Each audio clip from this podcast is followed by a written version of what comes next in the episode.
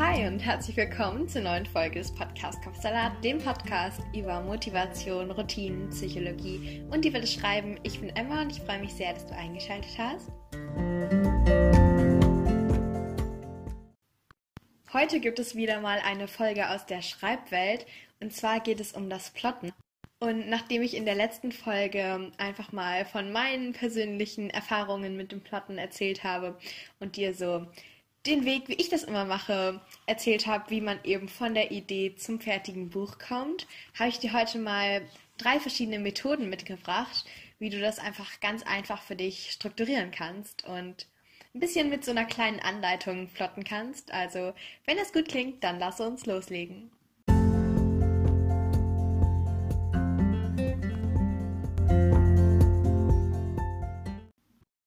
Der erste Tipp, die erste Methode ist eben, dass du deinen Roman ein bisschen plottest wie ein Drama vom Aufbau. Also mit verschiedenen Akten. Da kannst du entweder drei Akte oder fünf Akte nehmen und oder eben sieben, aber ich glaube, dann nennt man das eher Punktesystem.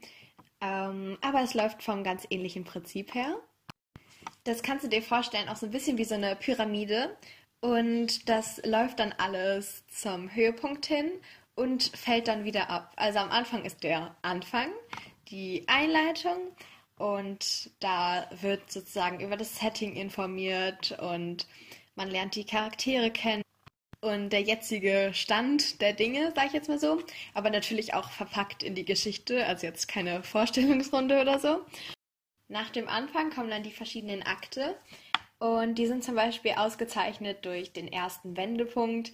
Das ist dann meistens so, dass eine Herausforderung auftaucht. Also vor allem gerade bei so ähm, Fantasy-Romanen, wo dann irgendwie der Weg gefunden werden muss zu irgendwo hin, um irgendwen zu befreien oder irgendwie so oder ein Land zu retten und so.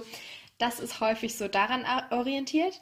Aber du kannst natürlich diese erste Wendung auch auf alles andere beziehen. Also es ist nicht nur so, dass eine Herausforderung auftaucht im schönen Leben oder so, sondern auch vielleicht wird ähm, der Leser sozusagen in eine bereits so unschöne, einen unschönen Zustand im Land, sage ich jetzt mal, reingeworfen. Also zum Beispiel eine Monarchie, keine Demokratie und so.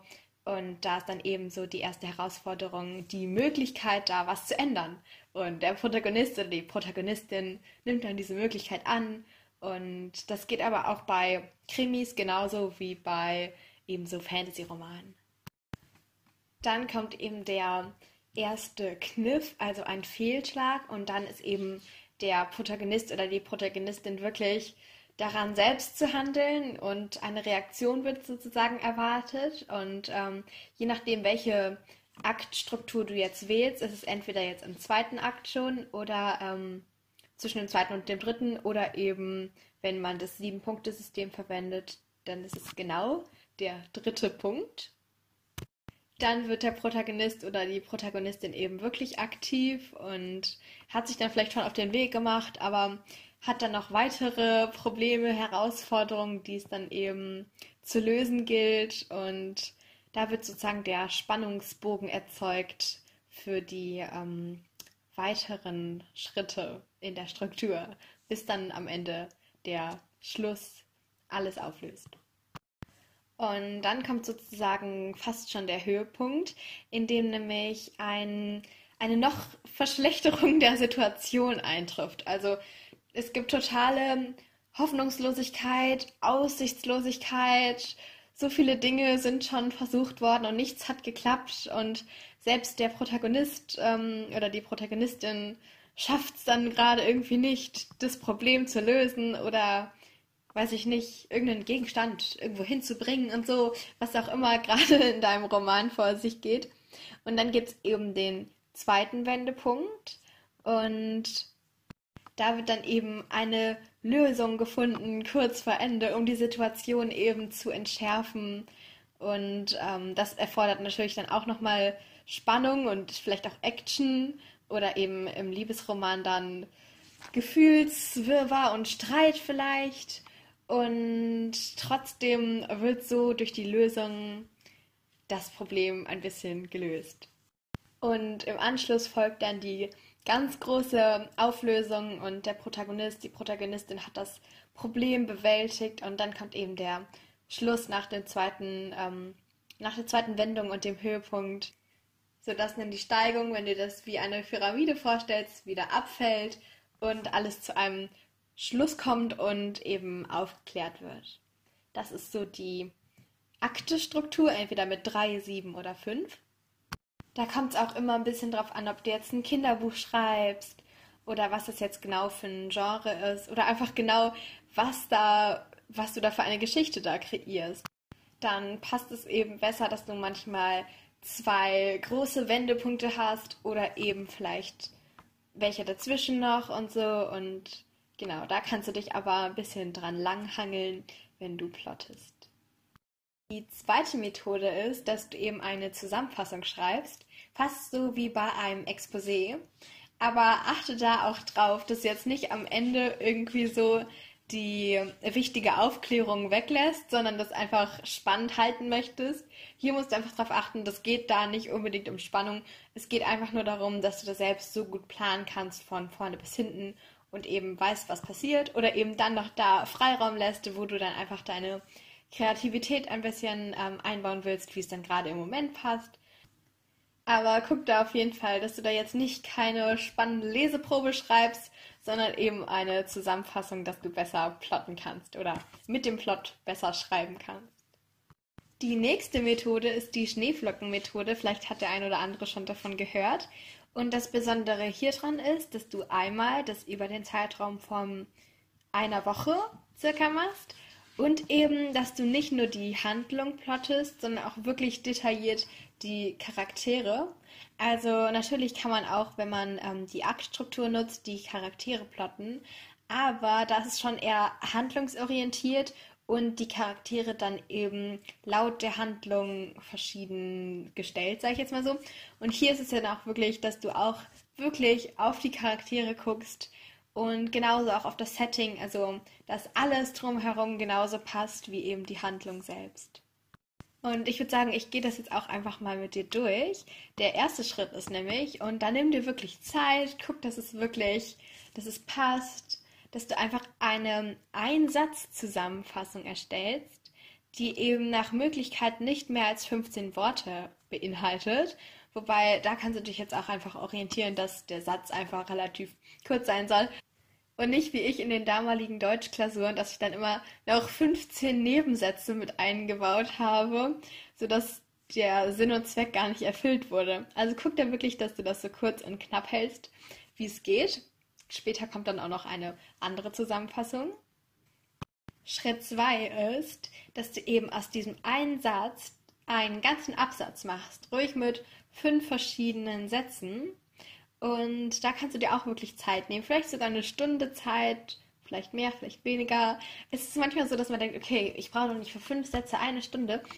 Aber wenn man denkt, dass es so der Grundbaustein ist für den ganzen Roman später, dann finde ich es doch eher passend Zeit, vielleicht auch ein bisschen zu wenig. Und da in diesem ersten Satz ist es eben so, dass du den Ausgangspunkt beschreibst. Also wo fängt dein Roman an? Und dann kommt eben die Katastrophe oder der Wendepunkt in den Sätzen dazwischen. Also wenn wir uns da jetzt auch wieder auf die Drei-Akt-Struktur zum Beispiel beziehen, dann haben wir den ersten Wendepunkt, den zentralen Punkt und den zweiten Wendepunkt. Also der zweite Wendepunkt ist dann auch so der Höhepunkt, wo sich dann alles um 180 Grad dreht. Und ja, im fünften Satz hast du dann eben das Ende. Also wirklich versucht deinen ganzen Roman in fünf Sätze zu verpacken. Und dann Schritt drei. Jetzt kümmerst du dich um deine Hauptfiguren. Also du kannst auch direkt die Nebenfiguren mit reinbringen, aber wo es doch so empfohlen wird, sich da wirklich pro Hauptfigur eine Stunde Zeit zu nehmen, würde ich dir auch erraten, sich dann nur auf die Hauptfiguren zu konzentrieren. Es sei denn, du setzt dich da gerne länger dran und hast da mega viel Spaß dran, dann natürlich, mach was du magst. Und am besten trägst du die Informationen darüber, wie sie heißen, die Hauptfiguren, und dann eben ihre persönliche Geschichte auch zusammenfassen in einem Satz, aber dann aus der Sicht der Person. wenn du magst. Ich finde, das ist eine mega gute Übung, sich dann auch in die verschiedenen Hauptpersonen reinzuversetzen. Und mit Hauptpersonen meine ich auch vor allem, dass du entweder du hast mehrere Protagonisten, aber dann sind die alle gleichwertig, oder eben du hast einen Protagonisten und das andere sind Nebencharaktere, die aber auch irgendwie eine Hauptfigur sind, weil sie relativ oft vorkommen und eine wichtige Rolle spielen. Ähm, nur so zur Erklärung. Dann eben auch noch, was möchte die Figur erreichen, allgemein und konkret. Und was hindert diese Person an ihrem Ziel? Denn das macht die Charaktere lebendig und interessant, wenn jeder etwas hat, was er gerne erreichen möchte, aber es nicht bekommt. Und das ist so dieser innere Konflikt, der sich vielleicht auch zu einem äußeren Konflikt ähm, entwickelt, wo eben jede Person ein, jeder Person, jeder Charakter ein Eigenleben bekommt. Figuren sind auch viel lebendiger, wenn sie eben echte menschliche Interessen haben oder Träume. Und vielleicht werden sie sozusagen daran gehindert und das ist dann das, wo dann diese Spannung entsteht. Und dann natürlich auch die Veränderung der Person, der Figur im Laufe der Geschichte. Und vielleicht hat sie ja was gelernt. Also häufig ist es ja so, dass sich die Figuren weiterentwickeln und vielleicht auch sich ganz verändern. Und das kannst du dann auch alles aufschreiben. Wenn du es dann noch geschafft hast, dran zu bleiben, kommt jetzt der vierte Schritt. Nämlich, dass du aus jedem dieser Sätze einen ganzen Absatz machst wieder. Und die Absätze 1 bis 4 wissen dann in so einer Katastrophe enden, weil dann ja immer ein Wendepunkt kommt. Und der letzte Absatz ist eben dann das Ende der Geschichte, sodass du dann eben, wenn du diesen Schritt 4 beendet hast, eine kleine Zusammenfassung von 1 bis 2 Seiten hast. Schritt Nummer 5. Du schreibst circa eine Seite aus der Sicht der jeweiligen Hauptperson und versuchst dann eben die Geschichte aus seiner oder ihrer Sicht ein bisschen zu erzählen und möglichst dann auch in der Rolle bleiben. Also damit kannst du dich halt schon so ein bisschen darauf vorbereiten, wenn du zum Beispiel auch aus mehreren Sichten schreibst, dass du dann wirklich auch dich in die Person, in die Figur so reinfühlen kannst. Schritt 6, da geht es vor allem um die logischen Kontexte, um den logischen Zusammenhang.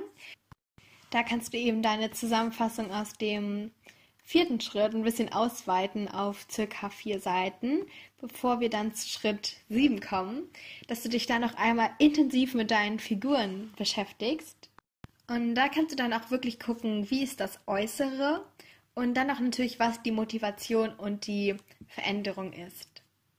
Und wo kommt die Person dann am Ende hin durch die Motivation, die sie hat oder Inspiration. Schritt Nummer 8, wir sind fast am Ende. Leg dir am besten eine Tabelle an, wenn du magst. Und da kannst du dann eben die Zusammenfassung aus dem sechsten Schritt, die vierseitige, wenn möglich, zur Hilfe nehmen als Basis. Und da kannst du dann verschiedene Spalten anlegen, zum Beispiel dann für die Kapitelüberschriften oder eben dann halt nur die Zahlen, wenn du jetzt keine Überschrift hast. Das ist ja häufig in so Erwachsenen- oder Jugendromanen nicht mehr so oft der Fall zum Beispiel dann auch die Seitenanzahl, Charaktere und dann auch die Kurzzusammenfassung einer Szene, dass auch jede Szene dann eine eigene Zeile erhält. Und wenn du magst, kannst du in Schritt 9 noch eine ganze Zusammenfassung deines Buches, deines Romans erstellen. Also dann wirklich 20 bis 50 Seiten, aber das kannst du auch einfach auslassen. Also das ist nur so ein kleiner Bonus, aber ich weiß nicht, ob es jetzt ein, jetzt ein Bonus ist im positiven Sinne oder ob es dich einfach nur vor dem eigentlichen Schreiben deines Romans fernhält. Ansonsten Schritt 10, schreib. Schreib einfach los, du kriegst das hin. Auch wenn du nicht jetzt jede, jeden Schritt so genau durchgeplant hast, kannst du trotzdem einfach losschreiben. Und vielleicht bist du auch gar nicht so der Typ zum Plotten. Schreib einfach eine ganze Rohfassung, ohne nochmal drüber zu lesen. Und am Ende kannst du immer noch überarbeiten. Aber Hauptsache, mach einfach los. Du kriegst das hin. Alle Informationen, auch zum Beispiel jetzt zu der Schneeflockenmethode, die vielleicht gerade ein bisschen unübersichtlich war, wenn man das jetzt nur so erzählt, habe ich dir auch nochmal in die Show Notes gepackt. Und ja, Ich hoffe, ich konnte dir ein bisschen weiterhelfen.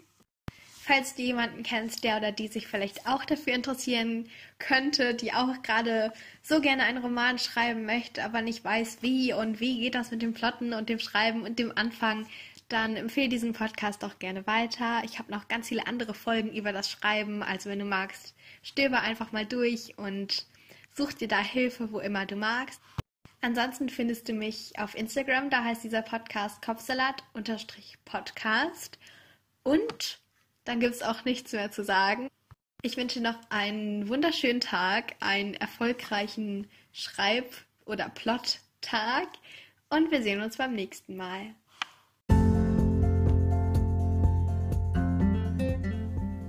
Jetzt interessiere ich mich aber für deine Meinung zum heutigen Thema. Also wenn du magst, dann schau gerne bei mir auf Instagram vorbei. Da heißt dieser Podcast Kapsalat-Podcast.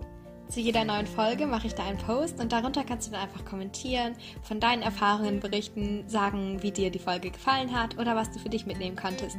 Oder du stellst Fragen oder kannst Themenwünsche äußern. Ich freue mich sehr, da mit dir in den Austausch zu gehen. Aber jetzt erstmal danke, dass du dabei warst und wir gemeinsam ein Stück weit deinen Kapsalat entführen konnten. Also schalte gerne montags und freitags ein oder drücke auf den Folgen-Button, um keine Folgen mehr zu verpassen.